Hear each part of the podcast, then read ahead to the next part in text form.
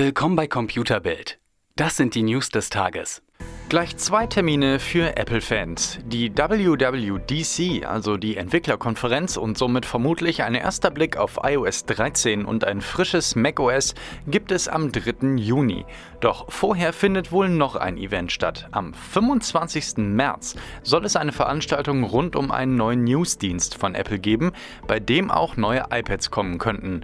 Dieser Newsdienst ist wohl eine Art Flatrate für Magazine, ganz ähnlich wie Readly. Netflix könnte bald schon auf seine Originals angewiesen sein, denn immer mehr Inhalte verschwinden bald von der Plattform. Das liegt daran, dass viele Studios ihre eigenen Streamingdienste aufmachen wollen und es mit Warner jetzt ein Gigant der Branche versucht. Da Warner auf die eigenen Inhalte setzt, entzieht der Publisher anderen Plattformen im Vorfeld die Lizenzen. Und anders als bei Disney sind diesmal richtig viele Serien dabei, wie Riverdale, Rick and Morty, The Big Bang Theory und Supernatural. All das könnte bald bald exklusiv auf einer weiteren Plattform zu finden sein und nicht mehr bei Netflix.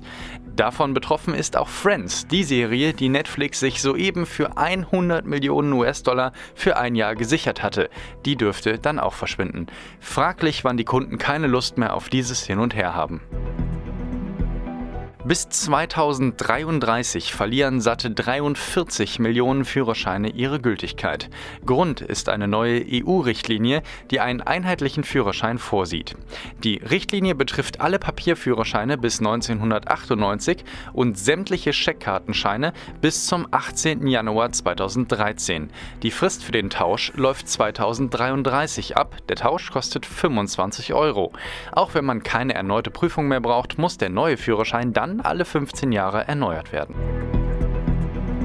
Und wieder schlechte Nachrichten für das oft gescholtene MacBook Pro der aktuellen Generation. Und wieder ist es die Tastatur, die bei Krümeln gerne den Dienst versagt.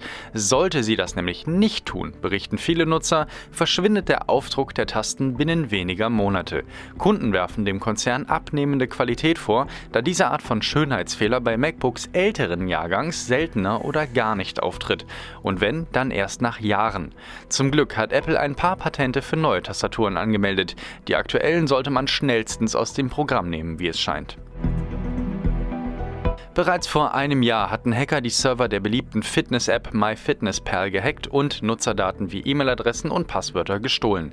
Ähnliches ist Hackern auf Servern der Video-App Dubsmash, bei dem sozialen Netzwerk für Fotografen 500px, beim Stammbaum-Service MyHeritage und vielen anderen Diensten gelungen. Das Resultat der verschiedenen Hacks sind knapp 620 Millionen gestohlene E-Mail-Adressen, Passwörter, Vor- und Nachnamen, Geburtsdaten und Orte.